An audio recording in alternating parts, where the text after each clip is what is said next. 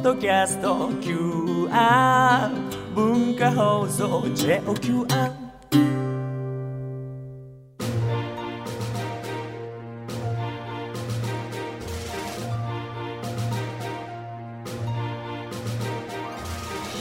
使える学び大人カレッジ金曜8時台は歴史を知れば世界の今が見えてくる世界史学科の時間です。世界史と地政学を使って今の国際情勢を読み解いていきます。では講師をご紹介しましょう。駿台予備学校世界史科講師茂木誠さんです。お願いします。ベニン・アドゥン・モギマコト。テシュグル・アデエデルムそれはトルコ語。トルコ語です。あちょっと今日はねさっき映画見てきてまだね余韻が残ってるんですよ。日それ何の映画ですか？あの海南1190という。はいはい。これになりました？中吊り広告で見ました。はい。トルコの軍艦が日本であの遭難してっていう話ですね。はいまあ、それがきっかけでトルコの人はすごい日本にシンパシーを感じてくださってるっていう。それを見てきて、で僕まあ話をしてたんでまああれかと思って行ったんですよ、は泣いちゃった。い、茂木さん泣くんですね。泣やらいつでもクールな感じがするん涙腺崩壊しましたあそうですか、ええ。じゃあ今日はトルコ人の気持ちになってはいはいお送りすることになるわけですね、まあ、でその前になんですけどバレンタインの日ですね。2月14日なんですけど、まあ、あチョコレートとは関係なバレンくタインなんですね。はい。茂木さんがあのフジテレビの「報道2001」という番組にはい。ご出演なさると、はい。これテーマがええまさに地政学。地政学なんですね、はい。地政学のコメンテーターとして森さんが出演される、はい。問題があってですね朝早いんですよね。7時半なんで、はい。まあ起きられるかって問題まあでも予備校講師は朝も強いでしょう。ていやダメ。僕昼から男なんで夜は大丈夫ですよね。夜大丈夫です。はい、はい。じゃあその夜で今日は頑張っていただいて。ははい元気です。えー茂木さんの今夜のテーマはこちらです。歴史に学ぶ中東トルコクルドシリア編。複雑過激な国際情勢が目から鱗で見えてくる茂木さんの講義。中東のラストはトルコクルドシリアです。中東情勢の鍵を握るトルコ。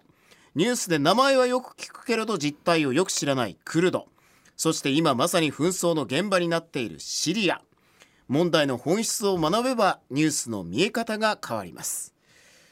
これトルコは確認ですけど中東なんですよね。うんまあ微妙ですけどね。うん中東とヨーロッパの境目で、まあ、近東なんていう言い方しますね。ニアニアイーストっていうね、ええ。半分ヨーロッパ半分ヨーロッパ半分中東っていう立場ですよね、まあ今日はこの3カ国、まあ、それぞれの立場で見に行ってまあ、ちょっと日本人からするとごちゃごちゃごちゃってしてるような感じなんですが今日ですっきりと見えてくるはずです。はい。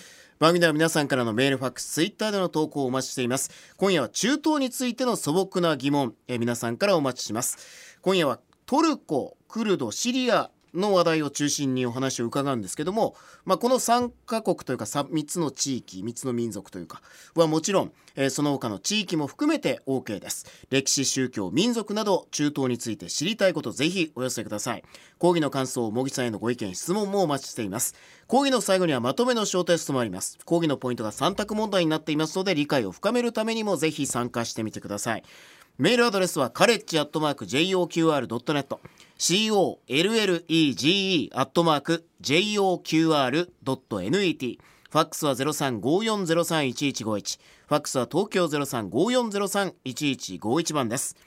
さあでは歴史に学ぶ中東トルコクルドシリア戦シリア編参りたいと思います、えーまずあのトルコから行きたいと思うんですけど、はい。まあ、先ほどちょっとお話ありました中東で一番の親日国がトルコなんですよね、えはい。ええーと中東の、まあ、大きな民族っていうのは3つございまして、えー前回やったのがアラブ VS イラン、うん。ね。はい。ええ。でそこに、えー、とトルコがどう絡むかっていうとトルコもともといなかったんです中東に。トルコいなかったんですか？であれはですね、あのー日本で言ったら、まあ、平安の平安時代の終わり頃に、えーモンゴル高原から馬に乗ってバーッと行ったんですよ。モンゴルその人うもともたちがルーツとモンゴルに行ったんですトルコ人って。は。だからあの日本人に近いんですね。でトルコ語って実は日本語そっくりで、いはい。ええ。あそうなんですうんね、だから例えば、えー、と僕は日本人で、えー、と東京から来ましたっていうのをトルコ語で言うと、えーベン・ジャポヌム、えー東京ンダンゲルディンって言うんですよ。いわゆるまあ主語実語みたいなものは、語順が全く同じ、うんうんで発音もほぼ一緒。だから日本人がトルコ語を覚えるのはすごい簡単です。なんですね、アラビア語はちょっと無理。あの発音ともももちろん文字もある文字が難しいうんそうそう。ねペルシャ語も難しい。トルコ語は簡単。もともとじゃあモンゴル系のそ人たちであう、る、もともとあの僕らみたいなちょっと目の細い顔してたんですけども、うん。まあ、向こうに行って、まあ、根血してあの目パチ系になってですね。はい。で、まあ、その国がオスマンはい。帝国を作るわけですよね。でこれもよく質問があってオスマン帝国オスマンとトルコって何違うのって言うんですけどもトルコが民族名でオスマンっていうのはその、えー王様のそのファミリーネームですね。うん。オスマンだからフランスのブルボン朝みたいな感じで、はいはい。えートルコのオスマンオスマン朝なんですね、えでそのオスマン朝を作ってまあかなりの大帝国ですえよね。これはすごかったんですよ。だから今の中東の国々全部とあと東ヨーロッパのバルカン半島のギリシャとかセルビアとかあの辺が全部オスマン帝国領だったんですね、うん。はい。大帝国。大帝国。はい。でその大帝国が、まあ、どうやってはい少しずつ小さくなっていくそうなんですね。でこれがまず地政学であってその、えー、とトルコの、えー北北北東に何があるかというまた今日地図書きましたんで、はい。じゃあ曽山さんちょっと代わりに、はいえーとはい。オスマントルコの左上に何がありますか？うオスマントルコの左上は逆だ。右上。右上ははい。ロシアです、また出た。必ず出てきますね。ね、ロシアね。はいだからロシアに絶えず侵略されると。でロシアのさらに右側が何ですか？ロシアの右側が日本。日本でしょ。だから立場は一緒なんですね。いわゆるロシアが南下してくるその先にトルコ、うん。そして日日本があった。うん、だから地政学的に全く同じ位置にあって、えーでちょうど日露戦争をやりますね。はい。あの前後にトルコとロシアも戦ってんですようん。であのトルコは負けちゃったのでで日本勝ったじゃないですか、だから日本はすげえとなって、えーお手本にしようということになったね、まあ。もともと先ほど茂木さんが今日映画で見てきた、そう。あの、明治時代にエルトゥールル号っていうのが来てましてそれを日本の漁民あのあ和歌山の紀伊半島の一番南のところで、ね、串本っていうところの漁民が一生懸命助けて遭難者を、でその話がずっと広まってプラス日露戦争ですよね、という、まあ、こういうものがあって、うん。いわゆるでロシアから北から攻めてくるっていう、うん。そういう共通項もあって日本へのシンパシーというかそうですね。親日の気持ちが強い国。まあ、ロシアをランドパワーとすると、まあ、オスマンと日本っていうのはシーパワうん。ーとなるということですね、でこのオスマン帝国にとって最大の敵ははい。ロシアであったと。だったわけですけど、ええ。でも負けっぱなしと、そこで他のヨーロッパの列強と手を組もうと考えてそこに出てきたのがドイツ、で第一次世界大戦でオスマン帝国はドイツ側についちゃったと。ロシアを止めるために。一緒に戦おうでと、ドイツと組んじゃダメですよね。まあ、結果結果敗れてしまう。敗れますね。そうするとそのそのドイツのまた敵がイギリスフランスですから、えーオスマンは敵だとなりまして、オスマンを解体しろってなってでオスマン帝国の中に組み込まれていたアラブ人の独立運動に火をつけて回って、イギリスが、ええ。で、えー、とその後で、はい、今こう虫が鳴いてるようなと感じになってますけどね。ね、はい。今電話を切りますよ。はい。はい、えーそんなとそんな着面なんですね。冬で冬のコオロギなんですね。はい、何でしたっけ？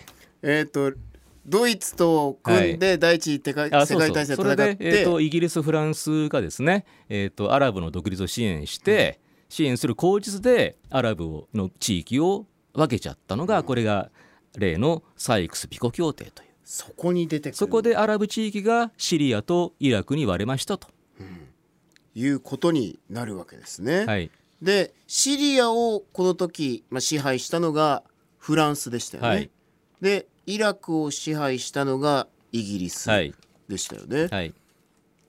まだこう国土が全体的に見えない感じなんですけど、はい。トルコ自体というか、はい、あそうそう。でトルコ自体はあのーなんとか分割されずに残りました。それはあのアタチュルクというですね、はい。まあ、トルコの英雄ですね。ケマル・パシャとも言いますけどもが頑張ってあのそのトルコ本体は守ったんですよ、ん。アラブ地域はキリストルが本体を守ったということですね。でなんとか今の国土があると。はい。いう形ですね。はい。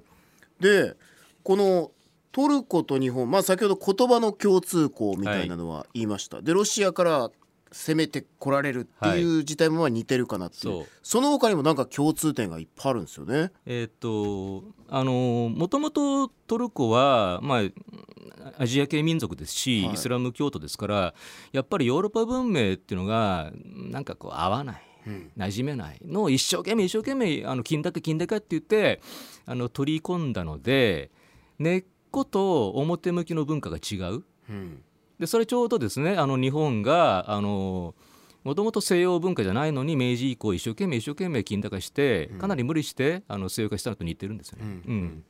という、まあ、いわゆるどうやって西洋列強を受け入れてきたかっていうところも似てて、はい。で第二次大戦はい。後ですね、はい、トルコはどうなっていくんでしたっけ？結局その地政学的な位置が変わらないもんですから、えー、とアメリカから見るとロシアはまあソビエトを止める防波堤って役割は同じなんですよね。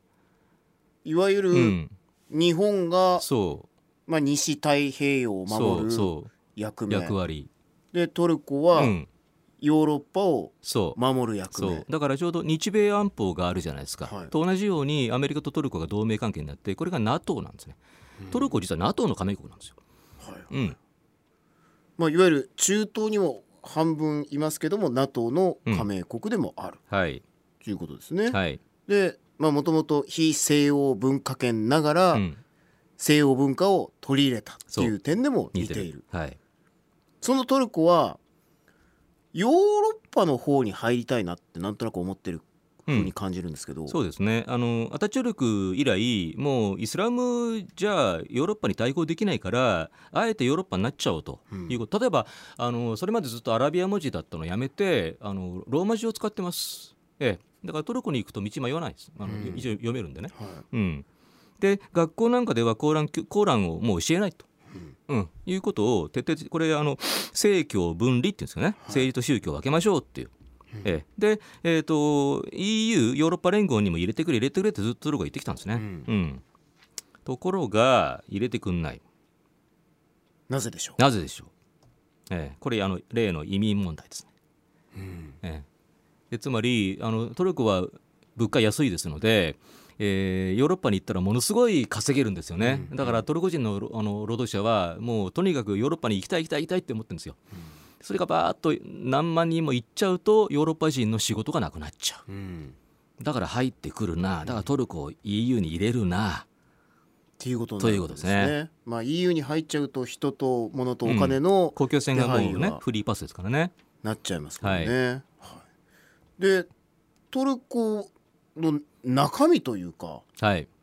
もともとやっぱりもうこの西欧文化を目指す、うん。でイスラムとは正教分離っていうところは続いてる。続いていてで近代化近代化ってやっていくうちにやっぱりあの成功する人と失敗する人が出てきて、貧富の差農村はまだ貧しいが都市部にはエリートの金持ちがいっぱいいるみたいな、うん。でこれはイスラムに反するだろうと。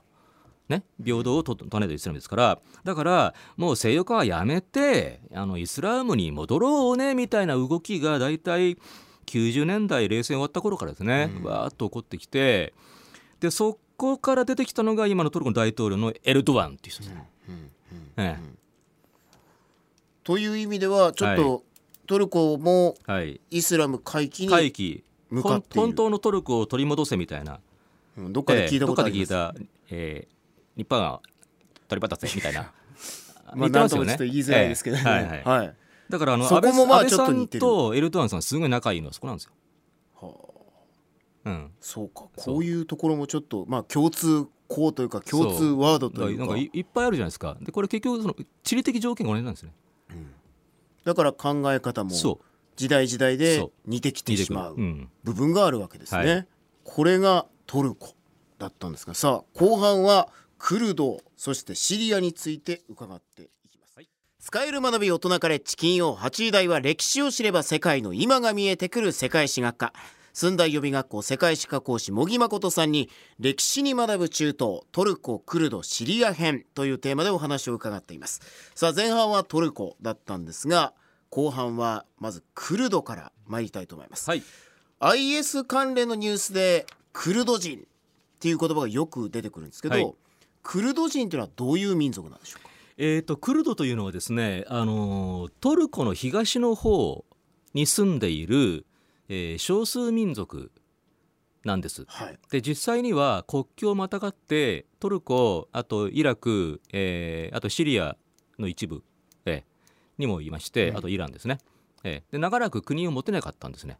でどうして国を持てなかったかっていうとあの真ん中の図で分かるんですけども、えートルコのトトルコのバックに何がついてますか？米英。米英ですね。あの、まあ、シーパワーですね。でイラクのバックが？イラクのばっかソ連。ソ連ロシア。ですね、うん、それでクルドっていうのはそのトルコとイラクにまたがって住んでるんで、うん。トルコ政府もイラク政府もクルド独立は許さんと,、うん。ええ、とそのバックについてるアメリカもイギリスもロシアも許さんとうん。いうことで冷戦中はクルドはもう孤立無縁だったんですよ。うんそれがはい、今になってちょっと変わってきた変わわってきた。けですよね。はいで、まあ、いわゆるこう国境地帯にまたがって住むはい少数民族とはい言ってままあ、したけど、少数といってもですね3000万いますんで少が数ではないですよね。ねだってヨーロッパの普通の国ってこんなもんじゃないですかイギリスもフランスも。そうですね。うん、国を持たないら国を持てなかったのはおかしいって言うんですね。ですね。はい、という中で、はい。宗派は？はい、宗派は、えー、とイスラムの多数派の方ですね。ど何でしたっけ？スニ派、はいスンニ派ですね。ちょっとねクルドのスンニ派ってちょちょっとまあ独特なんですね。もともとクルド人の宗教が混ざっちゃってるんで、うん、だ例えばあの女性がすんごい強いですよね、クルドっていうのは、はい。ええ。でアラブのアラブのあのイスラムっていうのは女性はあの表に出さないっていうじゃないですか、ええ。そういうの違うんですね。ですからそのアラブの、まあ、ゴリゴリゴリイスラムのあの例えば IS なんかから見るとあクルドはあれはい異端だと、間違ったイスラムだっつって。で IS に叩かれちゃうんですよね、だからこうまあ狙われてい狙るわれていく。存在になってうん、いく、だから今 IS イスラム国いわいわゆるイスラム国ともう正面切って戦ってるのがクルドになっちゃったんですよ。はい、まあ、このでも3,000万人もいるクルドどうして独立国家を持てないんでしょうか？はいここがポイント。でこれが結局まあさっきちょっと言っちゃったんですけどもあの自分で独立するって言ってもダメなんですよ。あの世界の大国が認めてくれないと。で今冷戦中はあの西側アメリカやイギリスも東側ソ連もクルド独立は認めない方がいいと、ええ。いうことだったんですけどもそれが今ガラッと変わってしまったと、それがやっぱりあの IS の台頭ですよね。はい、まあもともとはこれもサイクス・ピコ協定ですよね。そうですね。はい、でかもともとクルド人が住んでたところをうんそう。勝手に割られちゃったから、うん。ああのアラブ人で言ったところを割られちゃったというね。おかしなことになっちゃった、はい、で今どうなってるかというとですねえっ、とまずシリアですね、はい。シリアのアサド政権っていうのがありましてでこれは冷戦中からずっとまあロシアがバックについていて、まあ、社会主義政権だったわけですよ、うん。あのイラクのサダム・フセインと同じですよねで独裁政権。だけどもイスラムじゃないんですよ。あの社会主義なんで、うん。ええ、でそのシリアのアサド政権に対して、えー、と立ち上がったのが IS ですからアサドは IS と組めない。うん。でアサドのバックがずっとロシアはい。ですよね、はい。はい、一方で IS と今戦ってるのはもう一個はさっきのクルドですから。でクルドのバックがアメリカはい。ですよね。はい、今アメリカになっちゃったんですよね。そうなんです、初めて初めてこのクルド人のバックに、えー大国がついたんですよね、はい、ですからアメリカは、えー、と IS を潰すのにアメリカの若者を送りたくないと、うん。うん、だからクルドに戦わせると。ええってことはクルドからするとじゃあ戦ってやるからアメリカさん独立を認めてねってなるわけですすね。はい、じゃあこの戦いの末にはひょっとしたらクルドのはい、独立国家。があり得る。かもしれない。かもしれない。でで逆にもうん、逆にそれはトルコから見ると困るので、はい。はい、そうすると今までトルコっていうのはずっとアメリカ側のシーパワーだったのがこのクルド問題でちょっと今トルコの立場があのおかしくなってますね、うん。アメリカ裏切ったななんでクルドを支援するんだって今エルドアンは思ってますから、うん。非常に難しい、はい。トルコはこのクルドの問題に関してはうん。欧米と対立、そう今どんでん返しが起こってる。でこれは前回やったあのサウジアラビアがあのイランとの問題で今アメリカから離れてますよね、同じことがトルコで起こってるんですね、はい。ちょっとまたこのもこの先どうなっていくのかっていうね、はい。ことになります。さあそしてもう一つトルコと国境を接するシリアの方、これも、まあ、サイクス・ピコ協定でできた国ですよね、はいはい。はいでその後、えーとまあそれに対する反発からロシアに接近して、でアサド系の独裁政権がずっと続いていたと、はい。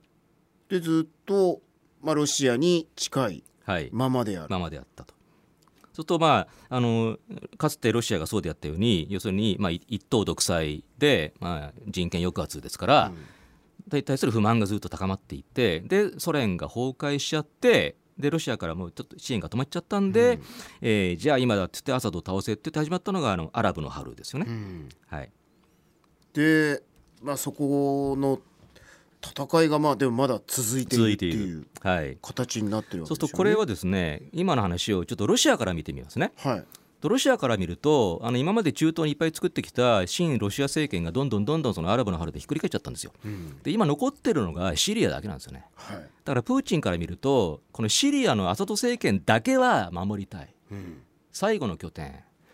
でシリアは油田はあんまりないんですけどもあ何があそこいいかというと地中海に面してるんですよ。だから港があるうん。らロシア軍の軍艦がシリアの港から地中海に出られないんですよね。うん。だから話せないだからいわゆるロシアはアサド政権を応援する。応援する。これからも応援する、わけですね。うん。だから、えー IS を叩くと。うん。でこの間プーチンが IS に対する空爆を始めたのはそういうことです。でなんかあれでしたよね。そのロシア機を今度トルコが、そう。ですね。うん。でこれは えーとつまり、えー、とロシアがシリアを、まあ、保護保護国みたいに今しし始めてるんですよ。ええ。でこれ昔の19世紀のですねあのロシア・トルコ戦争の再来ですね。で南下するロシアとそれを食い止めたいトルコっていうことで、あのー今そういうことですね。で、えーそのまあトルトルコトルコトルコ軍じゃないですけども、まあ、トルコ系の、まあ、民兵がロシア軍機をにミサイル撃っちゃったという話、でプーチン激横と、うん。はい、なんですね。はい。い、やまあ非常にこれややこしいんですけど、はい。これでアサド政権倒れるとクルド人が台頭する。そう。そうなるとトルコとしてはまた困る。困る。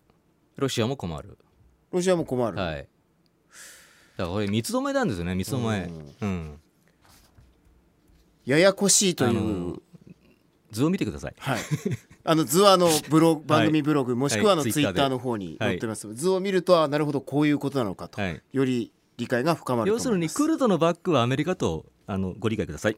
はい、はい。さあ今夜は駿台予備学校世界史科講師茂木誠さんに歴史に学ぶ中東トルコクルドシリア編というテーマで講義していただきます